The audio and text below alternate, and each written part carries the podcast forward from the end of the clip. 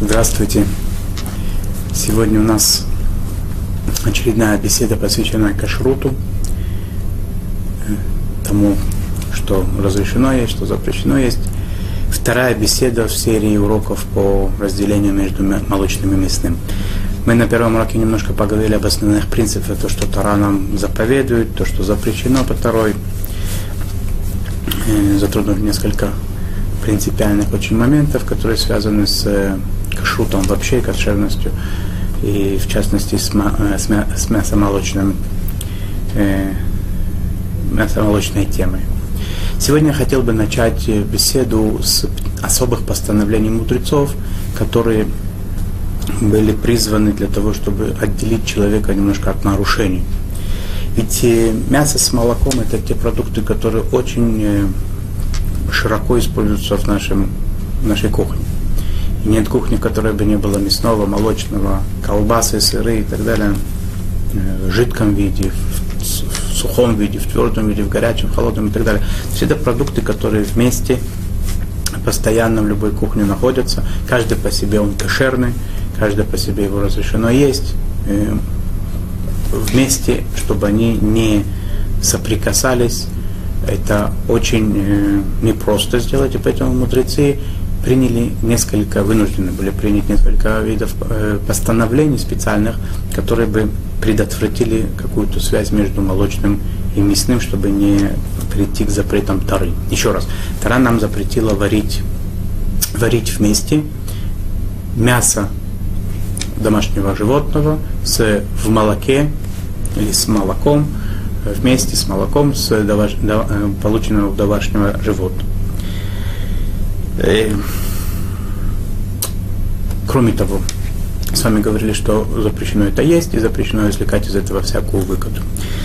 Говорят мудрецы, что для того, чтобы не прийти к такой смеси, которая запрещена второй, чтобы не э, сделать нарушение второй, необходимо запретить э, смесь смесь мясного с молочным, мясных продуктов с молочными продуктами, даже в том случае, если они были смешаны, будучи холодным, в холодном виде, то есть без варки. Просто каким-то образом они смешались.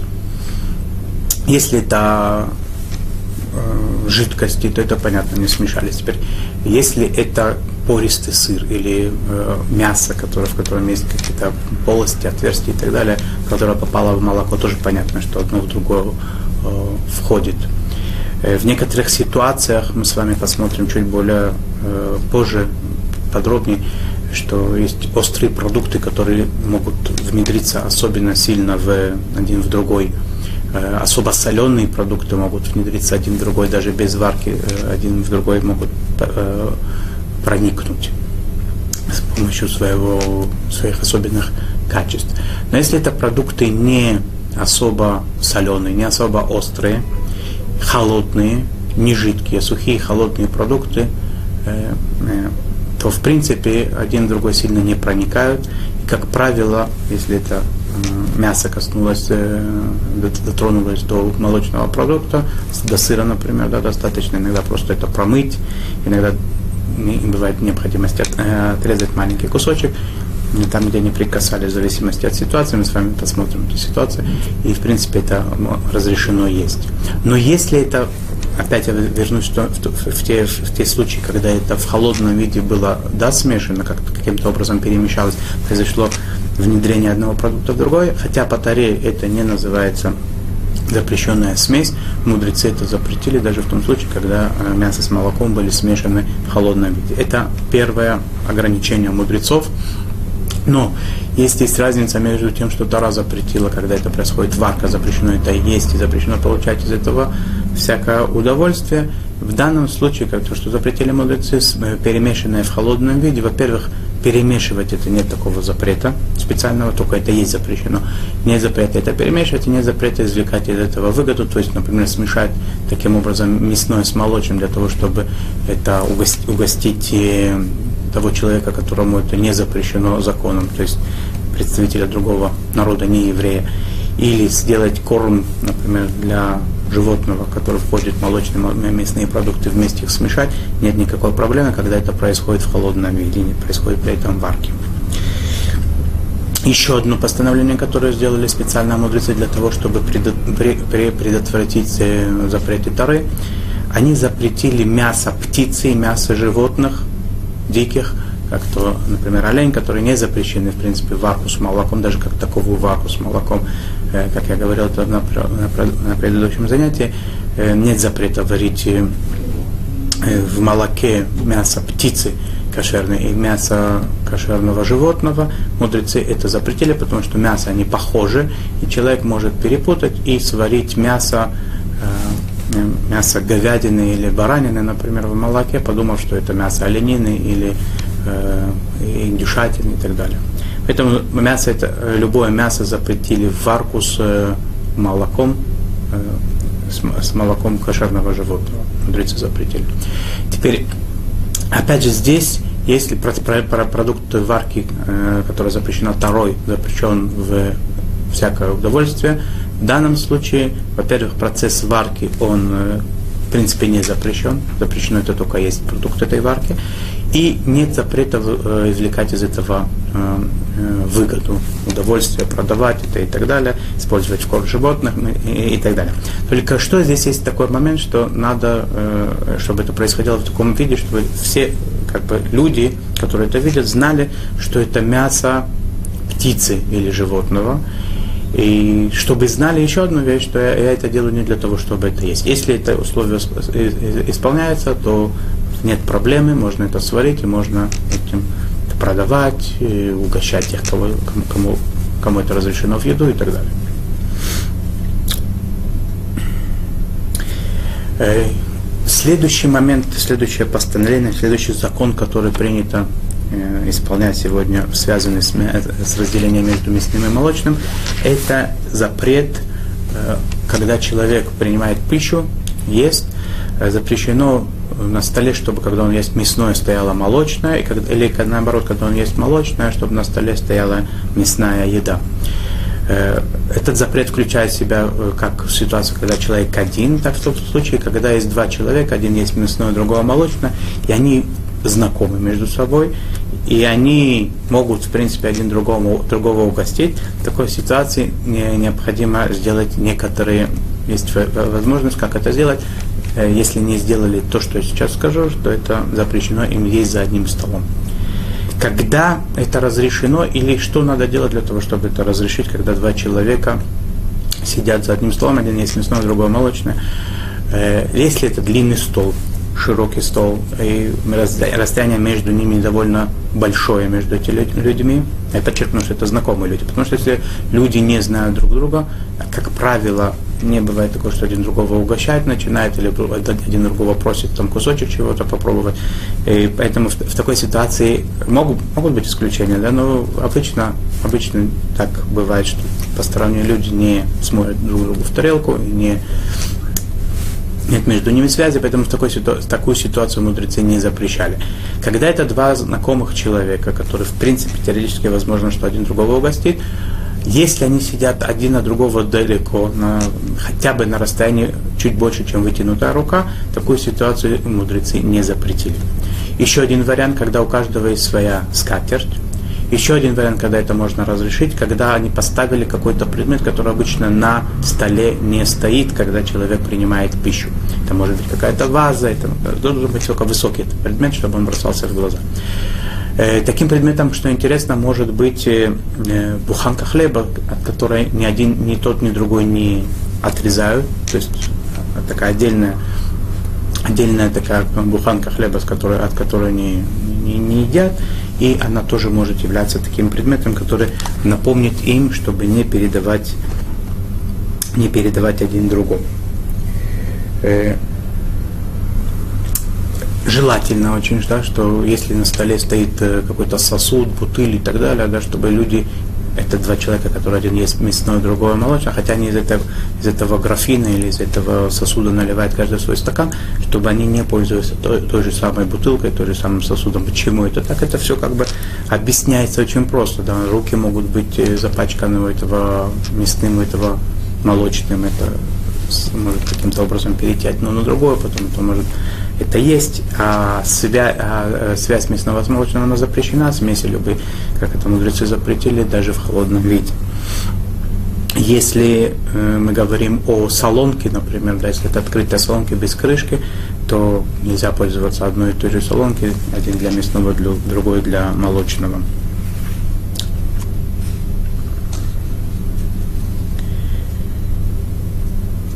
Хлебом этим нельзя пользоваться, но буханка один будет отрезать от нее для своей трапезы, другой для молочной, другой для мясной. Это запрещено тоже делать. Э, если хотят поставить на стойку, на стол мясные и молочные продукты, и не во время еды, да, это происходит, например, хотят, когда готовят еду, когда готовятся к, э, к чему-то, да, или когда покупают, когда приносят с магазина, ставят в холодильник и так далее, нет никакой проблемы, чтобы эти продукты стояли рядом друг с другом, только надо смотреть внимательно, чтобы один другой не дотрагивались и не соприкасались они, один другой не мог налиться. То есть, когда ставят в холодильнике, тоже один выше, другой ниже, надо смотреть так, чтобы если что-то нальется, чтобы оно не попало на другой. Поэтому жидкости всегда желательно ставить ниже, сухие вещи более высоко, на более высоких полках. Особенное постановление э, мудрецы приняли в отношении хлеба. Э, Э, что, что, что, это значит, какое постановление это было? Обычно хлеб, мука, это вода, может быть дрожжи иногда. И вот это хлеб, да, это парвы, это не мясной, не молочный хлеб едят, тот же самый хлеб, отрезают от него часть, едят с молочным, могут есть часть и того же самого хлеба, могут есть с мясным, главное, чтобы оно не было запачкано противоположным продуктом, пожалуйста. Теперь, если человек относится так к хлебу, то понятно, что если э, испекут хлеб, в, который, в состав которого войдет мясо или молоко, то есть жир какой-то мясной, например, или сливочное масло, сливки и так далее, для, для того, чтобы было вкуснее. Тем более, если туда входит э, творог, сыр и так далее, или мясо как таковое. То есть если делать такой хлеб мясной или молочный, и он выглядит как обычный хлеб, то есть большая вероятность, что мясной этот хлеб будут кушать с, мясной, с молочным, могут съесть, или наоборот, молочный хлеб с мясным. Поэтому э, есть такое постановление, что хлеб как таковой, я не говорю сейчас о выпечке другой, только хлеб. Хлеб не делать молочным или мясным, какой только есть вариант, сделать особенную форму придать особенную форму этому хлебу, чтобы он не выглядел как обычный хлеб. И в такой ситуации тогда это разрешено делать любой э, пользоваться любым рецептом для, для изготовления этого хлеба, любым, э, э, чтобы туда ходили какие угодно продукты, он может быть мясным, если он выглядит не как обычный хлеб. Э, если вдруг сделали уже такой хлеб, то изменить форму не поможет. И если это вызовет большие как бы, затраты, э, если придется выбросить это большое количество хлеба и так далее, это неприятно, это иногда бьет по карману, надо спросить у раввина, какой ситуации быть. Иногда бывает, что небольшое количество хлеба такого разрешили, которое можно вот сейчас только съесть, и, может быть, раздать его каким-то знакомым, которые в, э, в количестве одной трапезы там могут его съесть и так далее. Есть разные могут быть патенты, так скажем, да, когда это разрешено, надо обратиться к раввину. Я сейчас не, не хочу углубляться, какие там могут быть варианты, в какие ситуации могут быть разные ситуации у человека, финансовые и так далее. Что еще надо сказать в, этом, в этой связи, что хотя, в принципе, пирожных, э, пирожков, разной выпечки такой, которая она предусматривает собой быть иногда мясные бывают пирожки, бывают э, молочные, молочные пирожные и так далее. И этого, естественно, постановления не касалось, не могло касаться. И тем не менее, когда говорится о такой выпечке, которая бывает э, и мясная, и молочная, она выглядит одинаково, желательно придать ей какую-то, какой-то вид. Например, э, очень распространенная здесь э, еда в, в Израиле, например, табурекас, это такие пирожки слоеные с э, картошкой. Иногда они бывают молочные, иногда бывают мясные, туда иногда входит сыр вместо картошки, иногда вместе с картошкой. А те, которые с картошкой, они могут быть парвы полностью, никак не связаны с молочным. И для того, чтобы не было вот такого э, неразберихи, то принято делать молочные э, пирожки такие, другой, другой формы. Либо их делают треугольными, либо их делают полукруглыми, но они бросаются в глаза, сразу их форма, и видно, что, что, что они не, не парвенные, не, что, что они, скорее всего, молочные. А парвины делают обычно э, прямоугольной формы такой, и их разрешено, естественно, есть и с молочными, и с мясными и так далее. Они, в их состав не ходит ни молоко, ни мясо, и их выпекают в отдельных э, противнях и так далее. Что касается еще хлеба, какие законы могут касаться хлеба? Э, если хлеб, который хотят пользоваться для мясной трапезы, Э, хотят порезать, надо резать его мясным ножом, а не молочным. Почему? Потому что на ноже может остаться какие-то остатки, может быть, молочного продукта, сыра, масла и так далее, и оно потом будет что-то есть вместе с мясом, это делать нельзя. Э, если мы уверены, что нож, он совершенно чистый, его хорошенько помыли посудочным, посудочной мочалкой, с мылом и так далее, в принципе, сегодня средства помогают хорошо вымыть нож, и этот жир там не остается. Если мы знаем, что его помыли, он чистый нож, то, в принципе, по букве закона нет проблемы, хотя принято во многих семьях, чтобы был отдельный нож э, нейтральный такой парвенный, да, не мясной, не молочный, для того, чтобы резать хлеб, чтобы можно было этот хлеб пользоваться его отрезать и для молочного, и для мясного. Это было бы очень хорошо вести такой обычай, у кого еще такого обычая нет. Э, тот хлеб, который, которым пользовались во время молочной трапезы, не пользуется во время мясной, и наоборот, это связано с тем, что мы опасаемся, что, может быть, руками мясными трогали этот хлеб, на него попало мясо и так далее. Нет, хлеб не запрещен, надо, даже, даже хлеб, на который вылился соус, например, мясной, или э, молоко, например, вылилось, этот хлеб не запрещается, он не становится молочным и мясным, попадая в то, в то постановление мудрецов. Но постановление мудрецов касалось хлеба выпекать его изначально. Так если попало, попало, нечего делать, надо только его пометить так, что это у нас мясной хлеб или молочный, и есть его с мясом или с молоком только исключительно. Если я уверен, что этот хлеб не трогали руками, мясными, например, или молочными и так далее, он был изолирован, он чистый и так далее, то в принципе по букве закона нет никакой проблемы даже тем хлебом, который был во время мясной трапезы пользуется во время потом молочной трапезы, только надо быть в этом уверен. Естественно, не всегда это получается. Если не получается, значит, надо его оставить для той же трапезы, потом опять же, если это с мясом.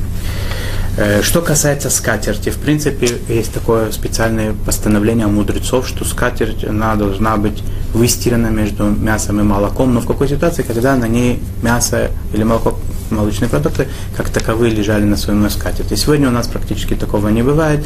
Если у нас есть масло, оно всегда у нас есть какое-то в розетке лежит, в какой-то какой-то э, тарелочке, в вазочке и так далее. Если у нас есть сыр, то он тоже на тарелке лежит и так далее. То есть мы пользуемся посудой и не кладем обычно ничего на скатерть. Если это так, то нет проблемы, можно просто немножко протрусить те крошки мясные или молочные, которые на него упали, и пользоваться без того, чтобы постирать. Но если в, в быту пользуются э, напрямую кладут продукты на скатерть, то, естественно, нужно выстирать или пользоваться двумя разными скатертями. Если мы говорим о клеенке или о столе как таковом, на котором есть э, гладкое покрытие, то его надо протереть хорошенько, про про промыть и нет проблемы. Надо быть только уверен, что там не, не осталось ничего мясного и молочного. Эм, что еще имеет смысл сказать здесь, естественно, да, когда мы делаем покупки в магазине когда мы эти покупки расставляем в доме, в холодильнике, я уже немножко об этом сказал, но это надо обратить внимание, да, чтобы они были изолированы, чтобы они не, не касались один другого. Даже в холодном виде мы знаем, что продукты с вами прошли, что они в принципе не запрещают, как правило, один другой, но тем не менее могут быть всякие ситуации, поэтому продукты могут быть особо соленые, которые да, внедряются один в другой, могут быть там какая-то жидкость между ними, которая тоже способствует э, их смешиванию в некотором, в некотором плане как мы с вами потом посмотрим, в определенных условиях это может быть запрещено. Поэтому в любой ситуации желательно, чтобы были отдельные пакетики, отдельные упаковки, чтобы это было как можно один э, э, дальше от другого. О том, как устраивать э, кухню, чтобы это была кухня кошерная, чтобы не было не, не, меша, не, не, не, не перемешивалась посуда молочная с молочной, мясная с молочной. Я этому постараюсь посвятить отдельный урок, который будет касаться кухни как таковой. Да, мы пойдем с вами по, по, по пунктам прямо. Начнем с посуды, посмотрим холодильник, э, э, шай, что здесь, потом э, тот, э, то, э, то место, где разделывается еда, э, краны и ну, посмотрим э, все, что касается отдельно э, кухни. Э, когда мы пользуемся какими-то нейтральными продуктами, салатами и так далее, которые не, не содержат в себе ни мясного, ни молочного, то принято, э, в принципе, можно их, ими пользоваться как для, для молочного, как мясного, если туда ничего не входит. Но если это такие, э, такие салаты, которые могут в них в процессе еды могут попасть ложки, э, мясные с мясом, немножко запачканные мясом или с молочным, то, естественно, потом подавать такой салат в другой трапезе противоположной, например, или молочная ложка туда попала, потом есть это в мясной, это чревато, потому что могут быть мясо с молоком могут перемешаны. Если мы точно знаем, что туда ничего не выпадало, то по букве закона это разрешено. Есть семьи, в которых принято не подавать то, что было на мясной трапезе во время молочной и наоборот это устражение, да, но это самое, но в нем есть смысл определенный. Открытые салонки должны быть отдельно для мясного и для молочного. Те, которые закрыты с, крышкой, с крышками там есть дырочки такие, да, они, в принципе, по букве закона нет проблемы, чтобы была одна и та же салонка для мясного и для молочного, только желательно потерять, потому что иногда могут э, дотрагиваться руками нечистыми до них, и потом может быть переход продукта один к другому, смешивание молочного с мясным и так далее. Поэтому надо следить за тем, чтобы они были чистыми, либо чтобы были даже те, которые с крышками, чтобы были отдельно для молочного, для мясного. Очень важный момент, когда готовят два противоположных блюда на,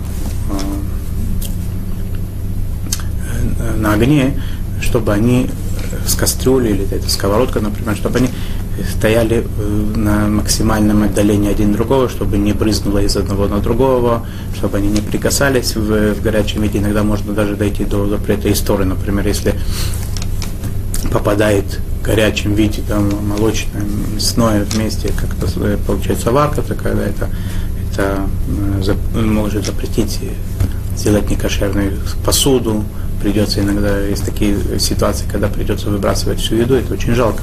И сам запрет варки да, мясного с молочным может быть нарушен. Поэтому надо в этом случае очень следить, чтобы не было никаких э, переходов одного продукта на, на другой. Э, хотелось бы э, подчеркнуть один момент такой, да, что мы в будущем будем смотреть отдельные законы. У нас есть по тому, как кашировать посуду, я обещал. Мы посмотрим об этом. Например, у меня есть молочная посуда, и есть вариант, такой, такая возможность ее сделать не молочной. По, определен, по определенным принципам можно ее сделать не молочной. Надо знать, что у ашкенадских евреев не принято просто так переводить молочную посуду в мясную или в мясную в молочную. Почему это вызвано тем, что мы опасаемся, что когда начинаются такие переходы, то в какой-то момент человек забудет последний, последний статус этой посуды, кто она была, да, что это было. Это было мясное или молочное, и начнется э, неразбериха и нарушение. Поэтому у ашкеназов принято не переводить, так скажем, в кавычках, молочную посуду в мясную или наоборот. У сфарадим такого запрета нет, поэтому ее хорошо моют такую посуду, выжидают 24 часа и потом э, делают ей агалу, или другой вид каширования, или бун, как мы с вами потом будем э, смотреть эти принципы, эти законы, как это происходит каширование. И, в принципе, можно молочную перевести в мясную.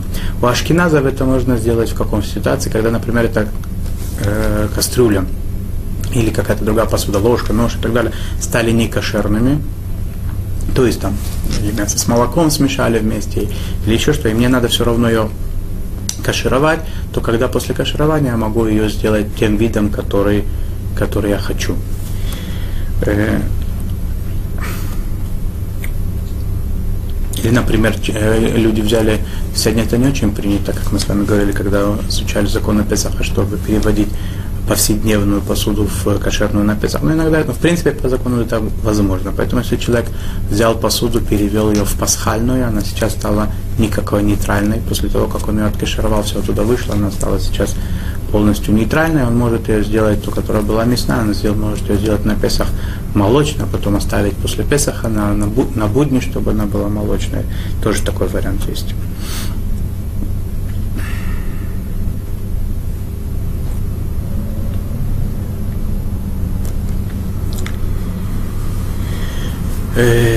Следующая тема э, достаточно важная, важная в нашей повседневной жизни. Сколько времени выжидать между тем, как ели мясо и молоко. Вместе есть не э, запрещено, в любом случае мы сказали либо по таре, либо мудрецы запретили, когда это было холодное касание, холодное перемешивание. Даже в одной трапезе написано в Талмуде, не едят мясо с молоком. А сколько же ждать нужно? Начнем Сейчас немножечко начнем, успеем, может быть, поговорить о том, сколько ждут между мясным и молочным. То есть ели сейчас мясо, а потом едят молоко. Э, и потом посмотрим тоже наоборот, да, если ели молоко, потом мясо. Есть несколько причин, которые приводят, приводит Талмуд, почему, Талмуд и его комментаторы, почему не едят э, в одной трапезе, одни сразу, сразу одно после другого, э, э, мясное, а потом сразу после него молочное. Свод законов еврейский Шулхана Рух переводит два, два объяснения этому. Это два основных объяснения, которые у нас на сегодняшний день приняты. Одно из них это то, что когда едят мясо, иногда остается между зубов немножечко кусочки мяса. И когда будут есть потом молочное, оно перемешается вместе с мясом, и это э, согласно постановлению мудрецов запрещено есть. Это называется мясо с молоком и ем вместе.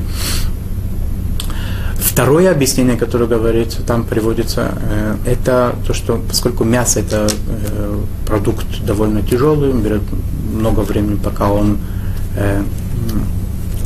пока происходит, его переваривание в живот, желудке, а пока что э, все в теле человека живет этим, дышит этим мясом, и вот это вот э, сами мясные, так скажем, э, газы, смешиваясь вместе с молоком, делают тоже такой некий, некий э, процесс смешивания мяса с молоком, который не желаем и который запрещен.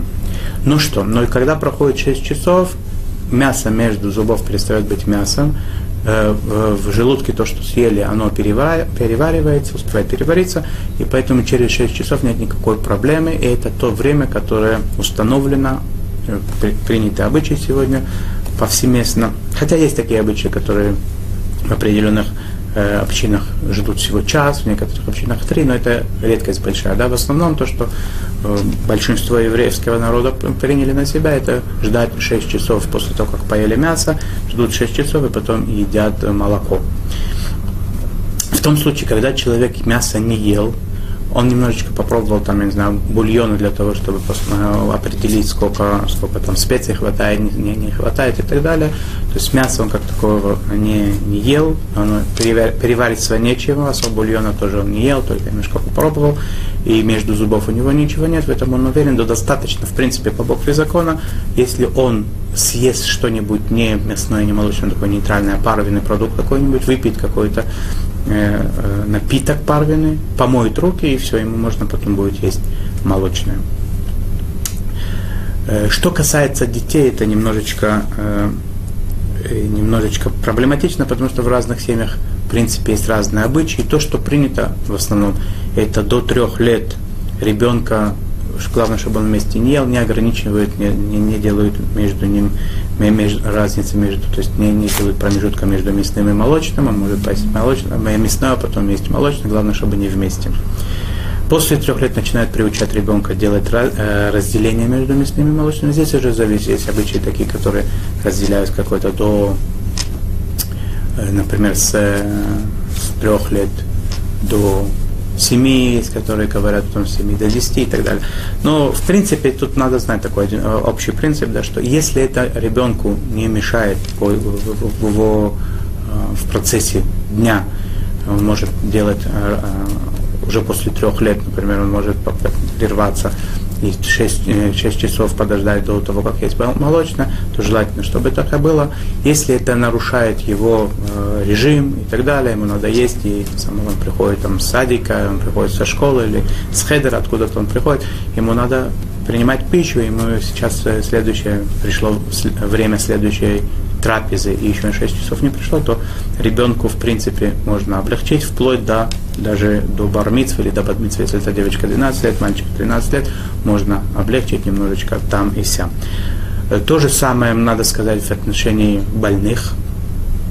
Роженец и э, кормящих э, могут быть особые э, послабления. Надо, надо, чтобы в каждом случае человек спросил у раввина, в какой ситуации он находится, сколько ему можно облегчить законы выжидания между мясным и молочным.